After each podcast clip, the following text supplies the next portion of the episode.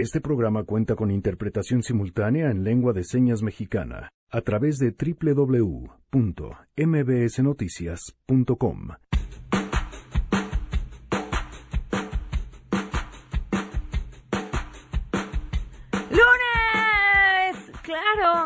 aquí le cumplimos a quienes nos escuchan. Y así celebramos el lunes como si fuera viernes. Lunes con muchos temas, como siempre, desde el inicio de actividades de la Guardia Nacional, la ley de austeridad, el balance a un año del triunfo de Andrés Manuel López Obrador, la fiesta que se hizo, bueno, que se va a hacer, todo eso en la mesa ciudadana. Llamo a todos los mexicanos a la reconciliación y a poner por encima de los intereses personales, por legítimos que sean, el interés superior, el interés general. Tenemos buenas noticias, tenemos también la historia sobre el homicidio de Pablo González Cúsulas y más quédense así arrancamos este lunes a todo terreno. MBS Radio presenta A Todo Terreno con Pamela Cerdeira. Too sexy for my love, love's going to leave.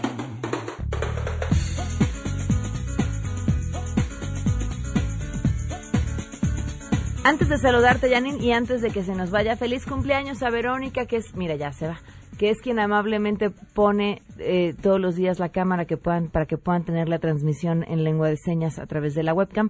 Verónica es la encargada, de traer el tripié, conectar, ver, revisar que todo funcione a la perfección. Nada más era para felicitarte. Feliz cumpleaños. de nada. Janine, cuéntanos, buen lunes que vamos a escuchar hoy, One Hit Wonders. Así es, es lunes de One Hit Wonders. Arrancamos con algo muy noventero, I'm Too Sexy. Entonces, pues para arrancar con con, actitud. Con actitud. Me parece muy bien. Muchísimas gracias. Gracias. Arroba Janine MB para que pongan sus propuestas de One Hit Wonders para este lunes, primero de julio del 2019. El teléfono en cabina 5166-1025, el número de WhatsApp 5533329585. A todoterreno arroba mbs.com y en Twitter, Facebook e Instagram me encuentran como Pam Cerdeira. Eh, hay muchas cosas que comentarles. De entrada, gracias a Miguel González, que está en la interpretación de lengua de señas. Lo pueden seguir a través de www.mbsnoticias.com. Seguimos siendo el primer y hasta el momento único programa de radio comercial que tiene interpretación de lengua de señas. ¿Eso qué es? Bueno, pues que la radio es para todos, para todas las personas, independientemente de si tienen alguna discapacidad para la cual la radio pues simplemente no les había llegado. Ahora sí, gracias a la tecnología. Y además los invitamos a que ustedes nos sigan ayudando para que podamos seguir haciendo radio para todos. La invitación es facilísimo. Se meten a www.fundacionmbsradio.org les va a salir un pop-up de a todo terreno, le dan clic en el pop-up y una vez que se metan ahí van a encontrar absolutamente toda la información de cómo pueden unirse a esta campaña. Tenemos cosas espectaculares, una invitación para que nos vayamos a cenar, un paquete de libros seleccionado por Janine y firmados por sus autores, muchísimas, muchísimas opciones y próximamente tendremos también subastas. Por ejemplo, ¿cuánto pagarían por una serenata de sangre azteca? Bueno, pues cosas así es lo que van a estar encontrando en esta campaña para que nos ayuden a seguir haciendo radio para todos. En otros temas, hoy se cumplen 62 días de que los refugios para mujeres víctimas de violencia recibieron su oficio de su solicitud ha sido aceptada, pero no han recibido un peso de recursos para seguir operando. Esto quiere decir que las y los profesionales que trabajan en los refugios, algunos han tenido que dejar de su trabajo y muchos otros refugios corren el riesgo de cerrar. Uno de ellos ya cerró justamente en una de las entidades con mayor número de feminicidios en el país. El primer acto sucedió a los 15 días que lo conocí. Él estaba ebrio y me, me golpeó en la cabeza, me rompió el tímpano y pues a partir de ahí fueron golpes, amenazas, me quitaba mi dinero, me obligaba a hacer cosas que yo no pedía.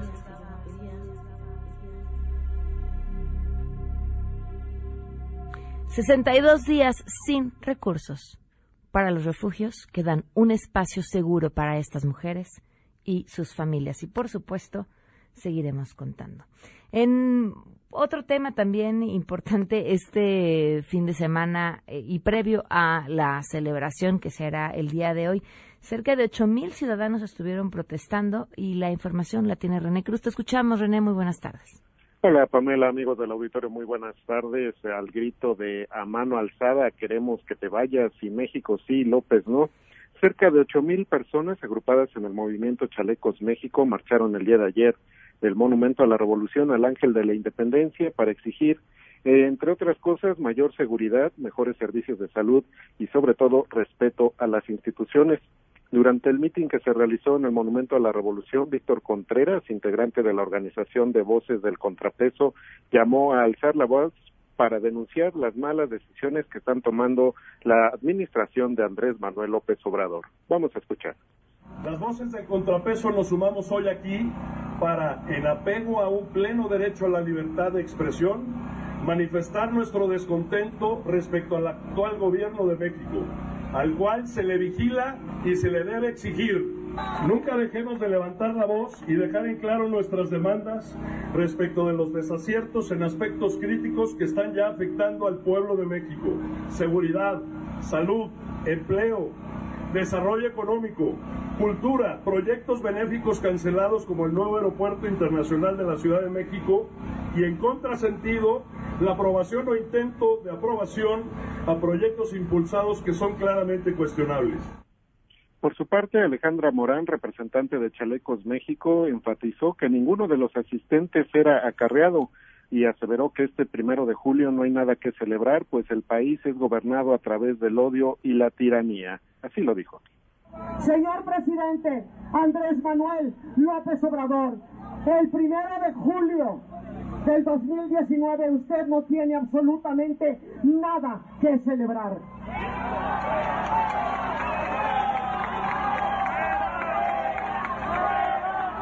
Este es un aniversario luctuoso.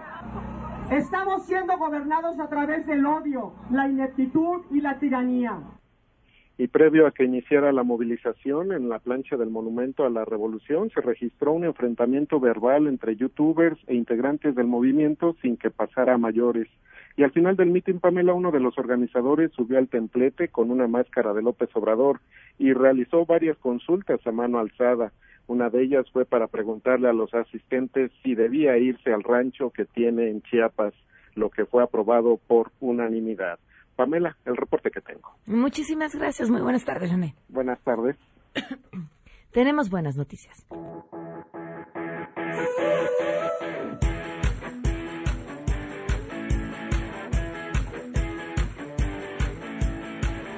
Nora Bucio, portadora de buenas noticias en este lunes. Te escuchamos, Nora. Muy buenas tardes.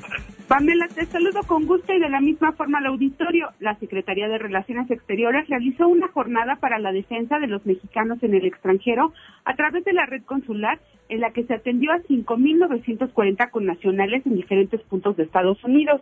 Esta actividad, realizada el 29 de junio, forma parte de la estrategia de atención a migrantes en Estados Unidos y fue ejecutada por la Subsecretaría para América del Norte. El evento denominado Día Conoce tus Derechos se realizó con la participación de todas las representaciones consulares de México en Estados Unidos y contó con la presencia de abogados y organizaciones especializadas. Entre las acciones que se realizaron son 162 talleres informativos a los que acudieron 5.091 personas. En estos talleres especialistas en derecho estadounidense y migratorio explicaron los derechos de las personas en caso de detención, de eh, la importancia de ejercer su derecho a la notificación consular y compartieron diversas recomendaciones sobre cómo interactuar con las autoridades de ese país. También Pamela se brindó asesoría personalizada a 849 personas. De estas 724 se les practicaron diagnósticos migratorios, lo cual les permitió conocer si pueden regularizar su situación migratoria en Estados Unidos. De igual forma, se brindaron 125 asesorías sobre el programa de acción diferida para los llegados durante la infancia, conocido como DACA por sus siglas en inglés, con objeto de orientarles sobre el proceso de renovación de su permiso de trabajo obtenido al amparo de dicho programa. Las actividades de la jornada también fueron transmitidas en redes sociales, logrando un alcance de más de 49 mil personas beneficiadas. Pamela, la información. Muchas gracias, muy buenas tardes, Nora.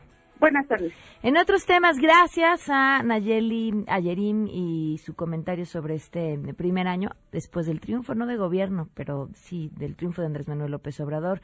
Eh, Briseida, gracias también por escribirnos a través del WhatsApp. Eduardo Reyes, a quien le preocupa el tema de la Guardia Nacional.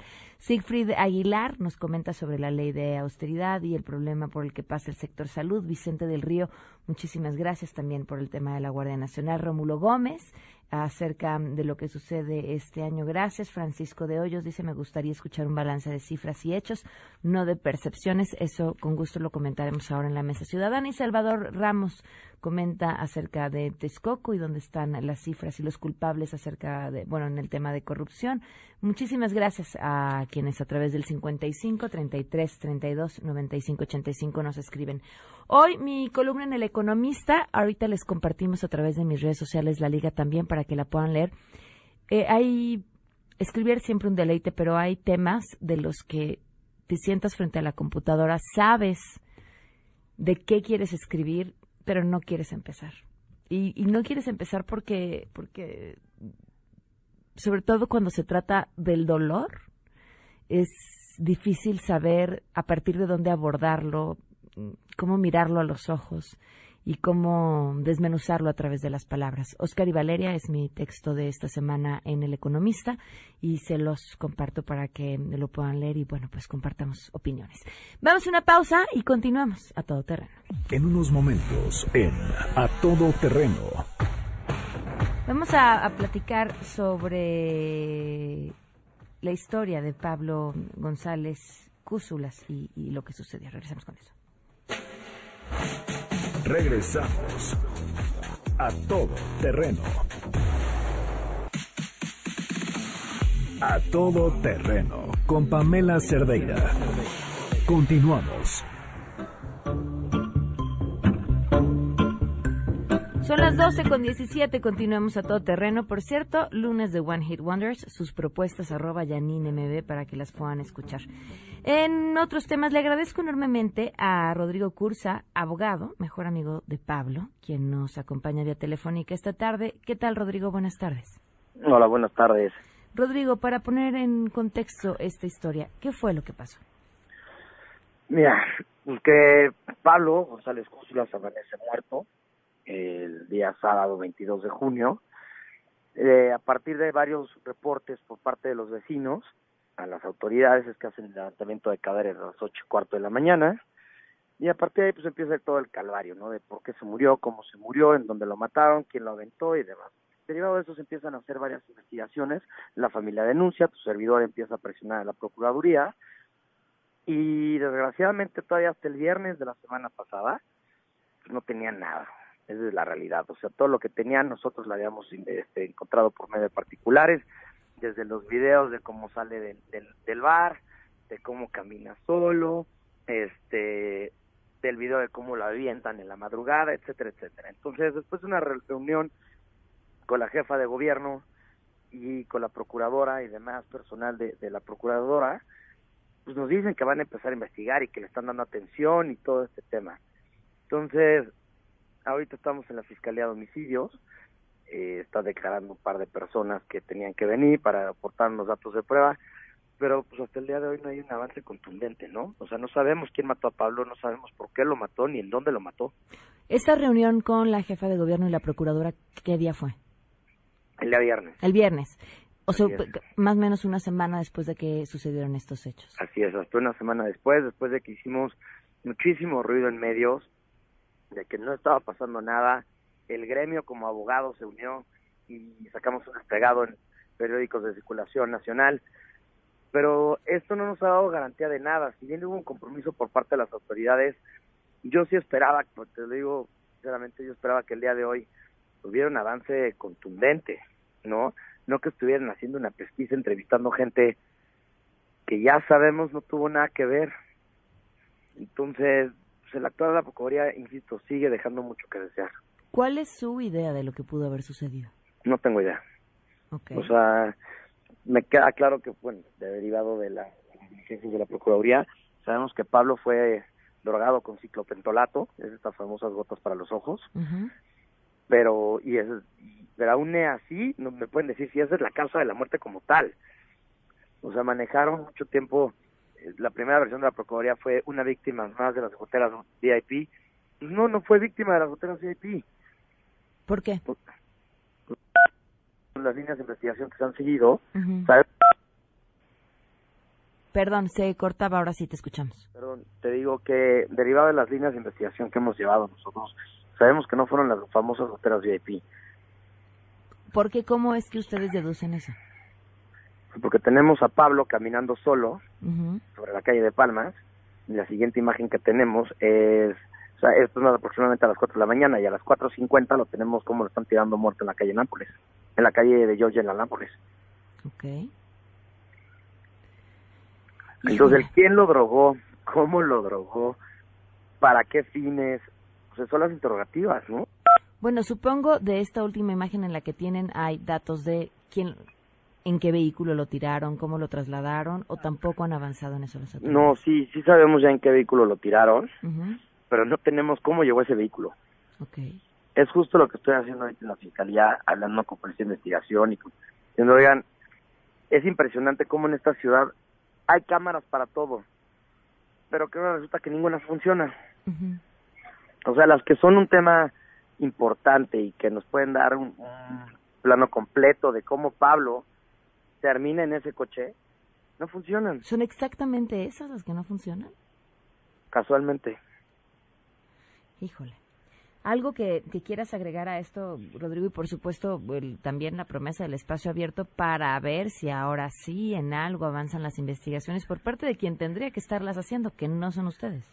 Exactamente, o sea, la Procuraduría de Mutuo Propio al principio pues no quiso hacer nada, o no estaba haciendo nada, y fue cuando nosotros empezamos a promover, y esa era mi exigencia, oye, pues si no las quieres hacer tú, por lo menos acuérdame lo que te estoy pidiendo y de hacer lo que te estoy pidiendo, y recíbeme lo que te estoy dando. O sea, todos los videos que salieron las semanas pasadas no eran de la Procuraduría, eran videos que consiguió tu servidor por medio de particulares y con la ayuda de otros abogados. La, pro- yo se los aporté a la Procuraduría, la Procuraduría no los tenía. Híjole. Pues estamos al tanto, Rodrigo, sobre este caso y por favor manténnos informados. Claro que sí, te agradezco enormemente el espacio y, y cuenta con un servidor para que cuando haya información se los hago saber. De- tristemente ahorita no te puedo decir, ya tenemos algo nuevo. Ok. Muchísimas gracias, Rodrigo. Gracias a ti. Hasta luego.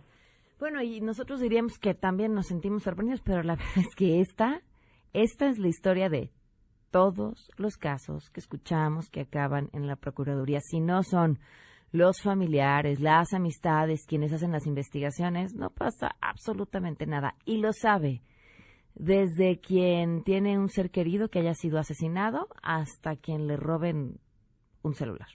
No pasa nada. Vamos a una pausa y volvemos. Regresamos a todo terreno. A todo terreno con Pamela Cerdeira. Continuamos. Por la información que ha venido haciéndose pública, la coalición Todos por México no es la triunfadora en este proceso de sufragio ciudadano para la presidencia de la República. Ninguna democracia funciona sin demócratas. Por eso, porque creo en la democracia, porque soy un demócrata, digo hoy ante las y los mexicanos que la información de los resultados con la que cuento me indica que la tendencia favorece a Andrés Manuel López Obrador. Voy a gobernar con rectitud y justicia. No les fallaré. No voy a decepcionarles. No voy a traicionar al pueblo. A todo terreno.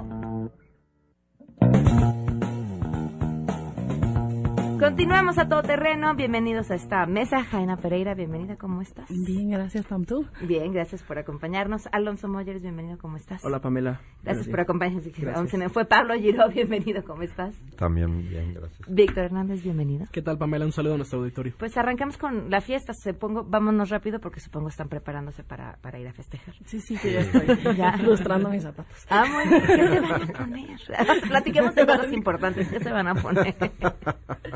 No, ¿cómo lo ven? Pues eh, yo creo que, que no está bien que haga una fiesta así, porque primero, pues no es un momento de hacer una fiesta así, ¿no? Lleva, es un periodo de siete meses, no es un informe, no es un acto de gobierno, es simplemente una fiesta que él se quiere hacer para festejarse él en esta fecha, que es la fecha en que ganó, ¿no? Eh, él. Y pues realmente se me hace que el país no está como para estar festejando, ¿no? Tenemos muchos problemas, muchos heredados, otros ocasionados por ellos, pero en realidad el país lo que necesita es que se pongan a trabajar, que se pongan a, a, hacer las cosas que van a resolver, ¿no? Por ejemplo, lo de la Guardia Nacional, que es para mí una un cambio de uniforme nada más de lo que venía pasando y no hay un cambio de estrategia y en vez de estar pensando y haciendo foros y hablando con gente que sí funciona y cómo le hacemos y coordinándonos, pues nos vamos de fiesta. ¿no? Entonces, además, al costo del erario, en un acto que es claramente partidista, porque no hay, no hay una razón de Estado de tener esta fiesta. ¿no? Y hablando de la Guardia Nacional, Pamela, hay que decir las cosas como son. Eh, la ceremonia del día de ayer de inauguración de la Guardia es nada más una pantalla para disfrazar y perpetuar la misma estrategia de militarización de la seguridad pública. Eh, como bien decía Pablo, la Guardia Nacional es el ejército disfrazado eh, y el problema es que el ejército en estos años de guerra ha sido sistemáticamente incapaz de reducir secuestros, homicidios, extorsión y robos, al menos con lo, lo, con lo que sabemos de los datos del INEGI. Hagamos un poquito de historia, Pamela. Calderón saca al ejército a las calles bajo el diagnóstico, bajo la premisa de que las policías locales o estaban rebasadas o de plano estaban capturadas por la delincuencia organizada. ¿Por qué la Guardia Nacional va a fracasar? Por la misma razón por la que ha fracasado esta estrategia desde 2006. Si tú despliegas a las Fuerzas Armadas uno o dos años en una entidad, pero en ese tiempo no reconstruyes las policías locales, los ministerios públicos, los tribunales, tan pronto como se va el ejército va a regresar la delincuencia. Y, con, y ya nada más para terminar, Pamela, la segunda razón por la que va a fracasar la Guardia Nacional es porque este gobierno, igual que sus predecesores, sigue sin atacar las causas profundas del delito, que son la desigualdad y la pobreza en un México con más de 50 millones de pobres y, con el que, y en el que el 50% de los trabajadores vive con poquito más de 5 mil pesos al mes, es perfectamente entendible, Pamela, que nuestros niños quieran ser halcones, sicarios y narcotraficantes. Bueno, yo regresando al tema de la fiesta, perdón. Todos muy serios, perdonen. Hablemos de la fiesta. Te dejé que entraras. Sí, sí, gracias. eh, bueno, a mí me parece no necesariamente tan condenable como, como dice Pablo. Desde luego, uno podría pensar en esta idea de hacer una, una verbena como algo muy, muy no institucional de parte del presidente, un acto público que me parece que lo que reitera es su la, la, cercanía que él quiere mantener, perdón, con el, con el pueblo, con la gente, ¿no? Entonces, eh, como estrategia no me parece mala, inclusive, no, no solo hablando estratégicamente en términos de elecciones ni nada de esto, sino simplemente como mantener esa cercanía que, ha caracterizado al presidente, porque actos públicos de los presidentes, de, hoy, de los funcionarios, no solo los presidentes, hoy y toda la, todo el, toda la vida existen, independientemente de que la situación del país lleva siendo muy mala desde hace décadas probablemente, ¿no? Entonces, bueno, los presidentes acuden a ceremonias de Día de la Madre, de Día del Niño, etcétera, etcétera. Y eh, eso no me parece que sea distinto salvo porque tiene la connotación de que se celebra El un año. triunfo electoral en donde se mantiene además una cosita nada más, la encuesta del financiero de hoy claro. mantiene los niveles de popularidad López Obrador, digamos, han caído respecto de meses pasados, pero los mantiene por encima del porcentaje de votos que obtuvo en la elección de hace un año. Entonces, me parece que es, eh, digamos, eh, en esta cuestión de mantenerse cercano a la población, me parece que está bien, que no es ¿qué tan condenable. Diario? diario se va de viaje y se mantiene Eh, no, a ver, yo, yo coincido con Alonso. La verdad es que a mí no me parece que irse un día de fiesta esté desviando ni significativamente recursos ni atención a temas que naturalmente coinciden que son prioritarios. Eh, pero creo que, que la oposición se le está yendo, o sea, a ver, esta es la estrategia del observador. O sea, va a ser un gobierno de símbolos y va a ser un gobierno de movilización. Y claro que no le podemos pedir a, un presidente que al final, después de muchos años de... Eh, de perseguir un sueño eh, y lo logra a través de estas movilizaciones. O sea, no le podemos pedir que no, que no actúe en el ruedo en donde está cómodo. Ahora, yo creo que a la oposición se le está yendo otro símbolo, que es por qué, por qué se organiza tan intempestivamente. Yo creo que es algo que necesita. Y justo cuando salió el anuncio dije, uff, está bajando. y si no sintiera que está bajando, no estaría organizando esto, te lo firmo. Entonces yo siento que López Obrador muestra debilidad, al revés de lo que de lo que pudiera parecer creo que si hacemos un análisis más fino parece- a mí me da la impresión de que eh, muestra debilidad con este festejo Eh, creo que eh, no me preocupa insisto que, que existe el festejo me preocupa si uno el presidente que se sienta y dos el el movimiento en redes, sobre todo de algunos miembros del gabinete. Destaco el video que publica Rocío Nale, Sí, no. que no solo es inconstitucional hasta el fin, sino que plantea una narrativa que a mí me preocupa que sea como en el gobierno están viendo. Efectivamente, porque yo entiendo que, que, que planteen que ya se acabó la corrupción y que, o sea, entiendo todo esto y, y por qué el observador lo repite y lo repite y lo repite y me parece un ejercicio de eh, comunicación, propaganda muy eh, destacado, porque creo que logra replantear muchas narrativas falsamente, ¿no? Y creo que ahí debería estar la discusión. O sea, si vamos a evaluar, se vale también la, la encuesta que citaba Alonso, dice la gente sí le cree esto de que existen otros datos. No importa que el INEGI diga, no, no, no, le creo más a los datos del presidente. Entonces, yo creo que el esfuerzo sí va a ser en vamos a dejar la discusión pública con los datos reales, vamos a si, si quieren cada quien presentar una narrativa, pero no puede solo ser una guerra de narrativas. O sea, sí en el fondo hay una realidad que se está disputando recursos y resultados y que eh, sí, necesitamos resultados muy pronto y yo creo que no es justo ni es ético replantear la narrativa de tal forma que de pronto ya esto es una verbena, ¿no? Entonces, a mí me preocupa eso. A mí me encantaría, Jaina, retomando lo que dices, vivir en el mundo mitológico de Andrés Manuel, en el universo de Marvel, de Marvel en el que vive Andrés Manuel. Cuando él llega se acaba mágicamente la corrupción y con que despleguemos la Guardia Nacional mágicamente una entidad se va a acabar la delincuencia en ese lugar.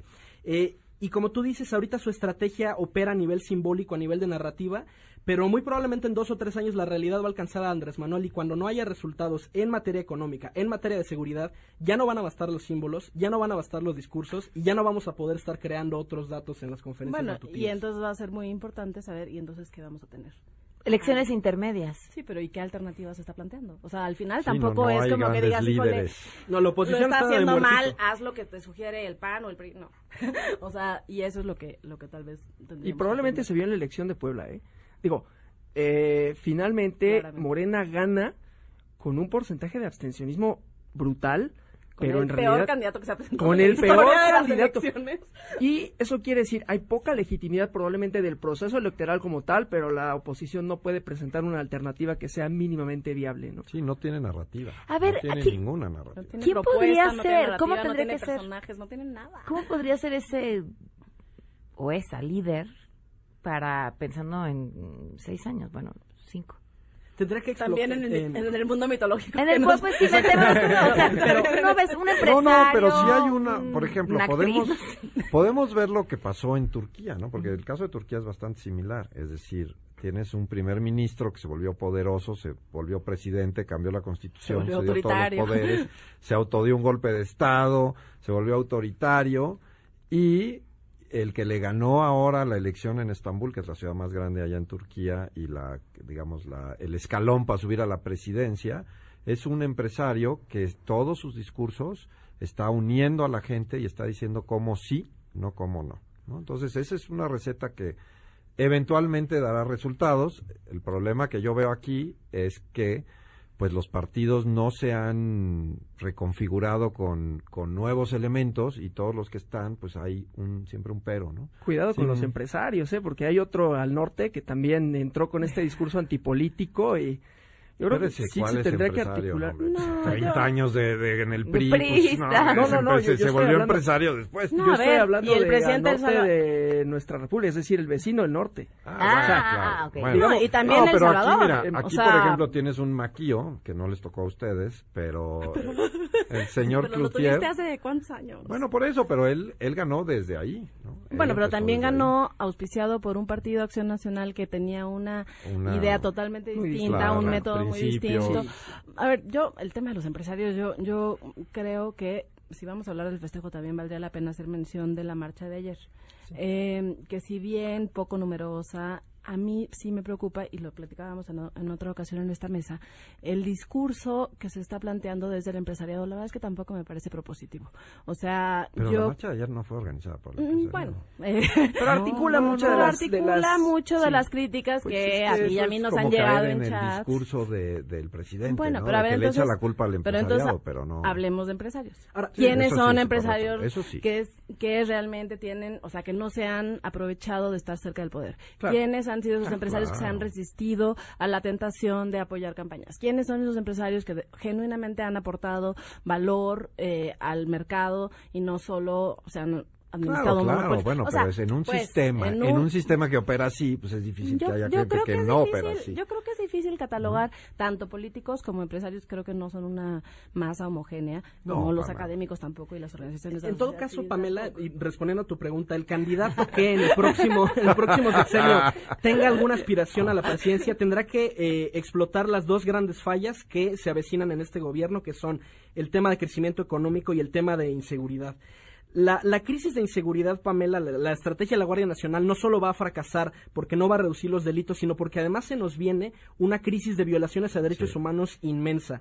Eh, recapitulando un poco lo que platicábamos hace unas semanas, en el prólogo de un libro que Pamela ya leyó completo, titulado Lamentada Estrategia, Roberto Gil Suárez explica por qué es tan común en México que policías y militares torturen y ejecuten civiles.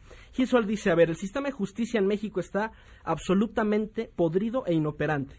Con un índice de impunidad de 99%, el Estado mexicano no tiene capacidad, no tiene credibilidad para disuadir los delitos porque la policía está capturada por la delincuencia, porque el Ministerio Público es incompetente, porque eh, le das una lana al juez y te deja libre. Y en ese escenario, Pamela, el militar piensa, a ver, a mí me encargaron, mi misión es acabar con la delincuencia. Y si yo entrego al malandro al MP, va a salir en cuestión de horas. Entonces, ¿qué hago? Mejor lo torturo, le saco inteligencia valiota, valiosa y lo mato. Porque muerto el perro se acabó la rabia. Esa es la lógica. Pero ¿cuál es el problema, Pamela? Lo único que nos distingue de los delincuentes, nosotros como Estado mexicano, es operar en el marco de la legalidad. Piensen cuál es la diferencia entre secuestrar a una persona y detenerla porque tiene una orden de aprehensión. Mecánicamente es lo mismo, es llevar a una persona a un lugar al que no quiere. Pero la única diferencia entre secuestrar a una persona y ejecutar una orden de aprehensión es precisamente la forma en que lo hacemos. Respetar las formas, los tiempos, los rituales legales. Y si no abrazamos ese ámbito de la, liga- eh, de la legalidad, lo que nos estamos entregando es a la barbarie, es aspirar a que el Te Estado a- mexicano sea otro la, la narcotraficante. interrupción y creo que a ver no nos, no nos salgamos del tema que es una evaluación general pero sobre todo yo sí creo que es un poco lo que lo que le señalaba a Pablo o sea, no es cierto que antes de Guardia Nacional esto funcionaba perfecto. No es cierto No, que, no, que las No, bueno, cárceles no están es la saturadas. misma Ex- estrategia. exa- no, no es- y tampoco es cierto que los militares como bloque son eh, hijos del demonio. O sea, creo que sí hay un avance enorme en teoría del sistema de justicia penal, en ideas de cómo hacer incentivos para cumplir el derecho. O sea, pues, o sea, yo creo que el problema que estamos viviendo y que tal vez está eh, potenciado por Andrés Manuel es esta simplificación absurda Sí, claro. de, de cómo se solucionan los problemas, que es electoralmente muy rentable, sí, pero desde el gobierno hay una, una ética y una responsabilidad que no te permiten caer en esa simplificación y que yo quisiera convocar en esta mesa. a que Ya nos no- convocaron a que la no legalidad, hagamos- ¿tú a qué? Yo, yo estoy a la mesura. a la Que no hagamos qué. Que no, que no hagamos estas grandes narrativas de que todo funciona y los militares una porquería. Y No, no, pues no, vamos, Ahora, a ver, o sea, yo, yo quiero matizar mi Es que es, esto es muy paradójico. Gracias. Porque el- los militares al mismo tiempo son víctimas y victimarios. Es decir, si tú al, al policía, al militar, no le das los instrumentos legales para que trabaje, si yo entrego al detenido al Ministerio Público y va a salir en cuestión de horas, y a mí me encargaron una misión que es reducir la delincuencia, ¿qué es lo que sucede? Ejecuciones extrajudiciales y tortura. E insisto, no es porque tengan una sed de sangre, porque sean violentos, no, es porque, a ver, me estás dando una chamba y no tengo las herramientas legales. ¿Y cómo se ha resuelto eso? Con mecanismos fuera de la ley. La tortura para obtener inteligencia y las ejecuciones eh, extrajudiciales bajo la lógica de que muerto el perro se acabó la Bueno, rabia. y también la posibilidad de hacerlo impunemente. O sea, no Claro, hay claro, controles. por que- supuesto. Que, esa era No, la apuesta por, por- Claro. por el ejército al principio. O sea, el tribunal militar era mucho más eficaz que los tribunales civiles. Bueno, ¿no? O sea, pues es Sí, un pero problema no bien complejo. Es un problema muy complejo que pasa por el Poder Judicial y pasa por la Procuración de Justicia. Por la y Fiscalía Independiente. Por, claro, por la Fiscalía A Independiente. ver, como se mueren todo, de ¿no? ganas de hablar de la Guardia Nacional, ahorita de regreso platicamos de eso. Los voy a tener que interrumpir un segundo, pero me tengo que una pausa y comentarle al público sobre la vitamina D. ¿Han oído hablar de eso? Es todo un tema, ¿eh? No porque esté de moda ni nada, sino porque estamos en tiempos en que uno puede tener deficiencia de vitamina D y no saberlo hasta que tengas un problema. La vitamina D es algo de cuidado ya que puede propiciar la falta de vitamina D, la aparición de infecciones, problemas de hueso frágiles, así como dolor en los huesos. Probablemente han escuchado que necesitan calcio para los huesos este, fuertes. El problema es que este no puede hacer mucho por nosotros si no tienen suficiente vitamina D. Y esto podría generar algunos problemas entre los que se encuentra la osteomalacia, la deficiencia de vitamina D. También puede generar dolor muscular, similar a ese del que tanto nos quejamos cuando empezamos a hacer ejercicio, pero ahora imagínenselo todo el tiempo. Y por si fuera poco, tener una deficiencia de vitamina D también puede propiciar la aparición de enfermedades muy constantes, ya que el sistema inmunológico se debilita. O sea, todo. Si para este punto se están preguntando, bueno, ¿y de dónde la saco? Les platico que la vitamina D se encuentra en diferentes alimentos, pero para eso tendrán que consumir grandes cantidades de estos alimentos o pasar bajo el sol cerca de media hora, pero sin bloqueador. Y por supuesto, el horario solar, pues varía, depende de dónde uno se encuentra. La posibilidad y no usar bloqueador tampoco es una opción. Así que si quieren gozar de una excelente salud, energía, huesos fuertes, un buen sistema inmunológico y los muchos beneficios de la vitamina D, pregúntenle a su médico por la vitamina D de 4.000 unidades, un suplemento sencillo que pueden incorporar a su día a día y que hará un gran cambio en su salud. Bueno. ¿Qué pasó, Rey? Hoy te veo, ¿cierto? Ah, te me habías olvidado, Sol. Es que me salió un bomberazo. ¿Cómo crees, Rey? Siempre me haces lo mismo. Pero bueno, tú te lo pierdes. Nadie le cancela el sol. Deberías saberlo, ¿eh? Si nunca tienes tiempo para tomar el sol, tal vez tus niveles de vitamina D3 son deficientes. Pregúntale a tu médico por la vitamina D3, la vitamina más completa en el mundo de las vitaminas. Productos Medix. Permiso de publicidad 1833-00201B1700. Consulta a tu médico. Regresamos a todo terreno. A todo terreno con Pamela Cerdeira. Continuamos. formalizar el despliegue de la que será la más grande institución de seguridad pública creada en la historia de México. De acuerdo con lo señalado por la ley, la Guardia Nacional es una institución de seguridad pública de carácter civil, disciplinada y profesional. La crisis de seguridad es sin duda alguna el reto más importante que enfrenta hoy el gobierno de la República. La herencia recibida de gobiernos anteriores es desastrosa en muchos campos. Lo es particularmente en el ámbito de la inseguridad. Nosotros vamos a procurar que tengan buenos ingresos, que reciban salarios justos con todas las prestaciones sociales. A todo terreno. Bueno, ya que ustedes se adelantaron al tema, en el momento en el que se les dio la gana. Cero orden. Yo hay algo que me preocupaba especialmente esta mañana sobre la Guardia Nacional, porque lo que hemos hablado y el mismo presidente ha dicho muchas veces es el respeto a los derechos humanos, que es lo que preocupa de tener, que hemos tenido los últimos años al ejército en las calles. Pero a la par tenemos un presidente que no avala, por decir, ni siquiera la Comisión de Derechos Humanos. Digo, lo que hizo con la recomendación y la respuesta que dio fue terrible, no recibió el informe. E- esa parte me preocupa. Sí, no, sí es preocupante porque, de hecho, si te fijas, la Guardia Nacional, si recuerdan, salió de diputados muy militarizada y en el Senado los mismos legisladores de Morena detuvieron y la cambiaron y la volvieron civil.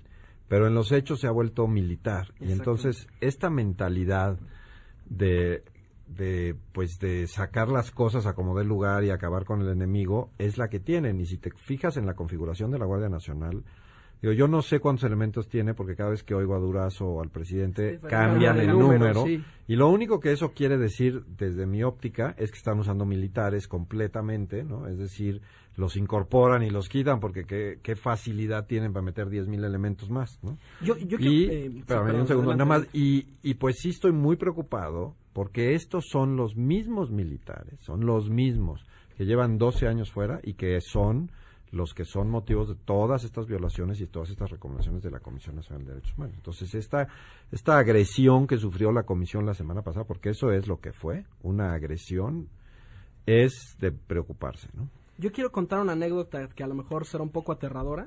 Hace algunos años yo fui cadete del colegio militar y mis instructores de derechos humanos y de ética militar lo que me dijeron fue, si tú puedes elegir entre detener a una persona y matarla, mejor mátala. ¿Por qué?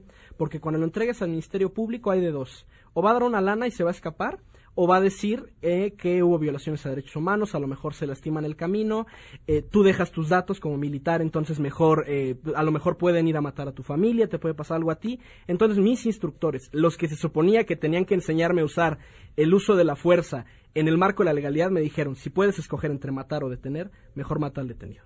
Ese es el nivel de personajes que vamos a tener en las calles. E insisto, no es porque sean sádicos, les guste la sangre, sino porque el marco institucional no permite operar con un uso de la fuerza dentro del paradigma de los derechos humanos. Esa es la tragedia. No es porque ellos lo quieran hacer, están atados de pies y manos.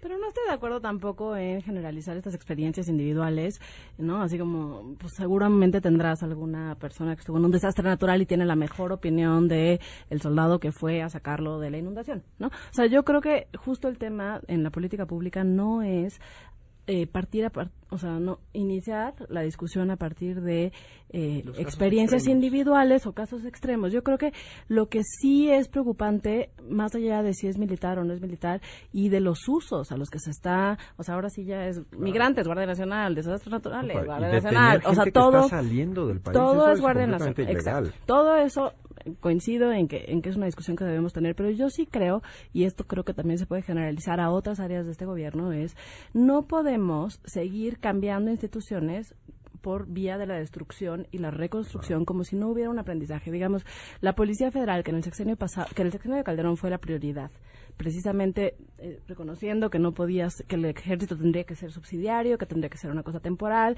que había que fortalecer las capacidades de los policías, etcétera, se reclutó gente con mayor preparación, se les dio prestaciones superiores a la ley, etcétera, ¿no? Fue un esfuerzo consistente de mejoría y insuficiente, claro, porque tenemos un, un problema que en esto sí coincido con los observadores grave y que no se va a solucionar rápido. El sexenio pasado se abandonó la Policía Federal y eh, y creo que creo que fue un grave error. Y en este sexenio es otra vez decir, ¿sabes qué?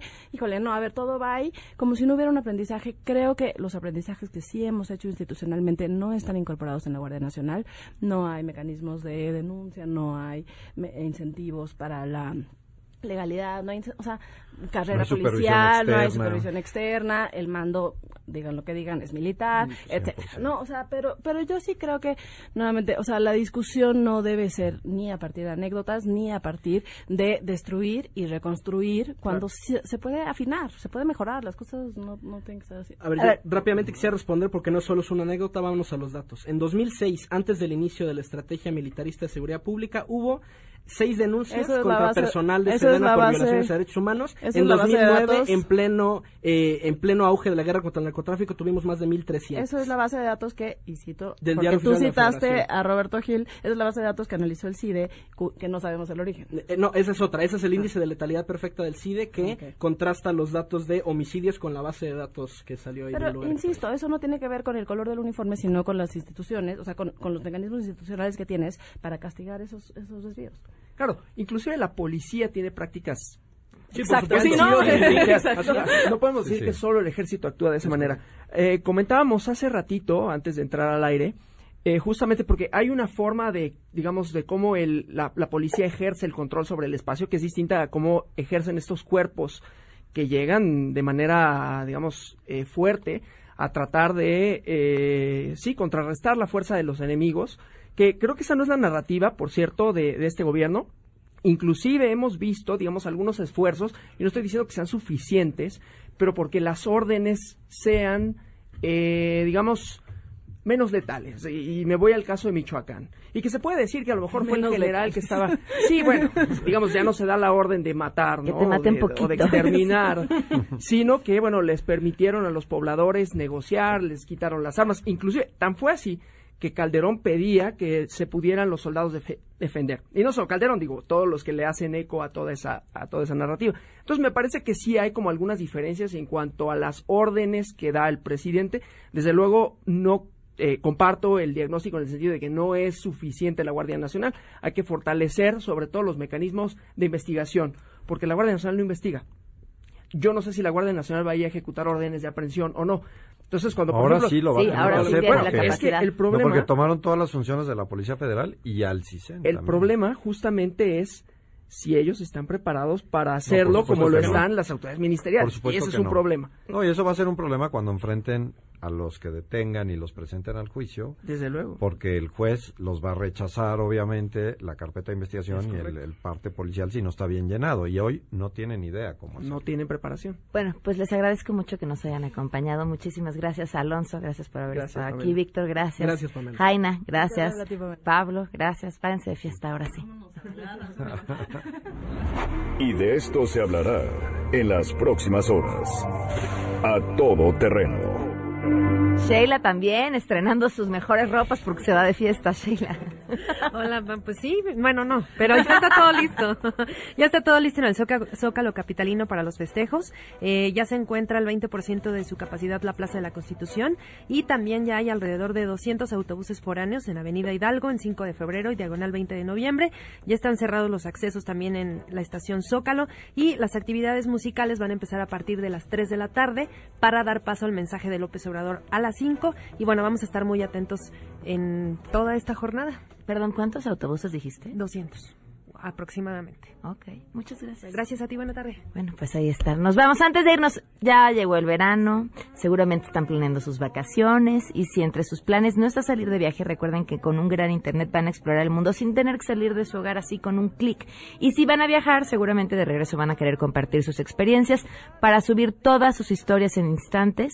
Hasta el extremo. Se pueden cambiar a 35 megas por solo 449 pesos al mes, eligiendo Axtel Extremo en axtel.mx. Adiós.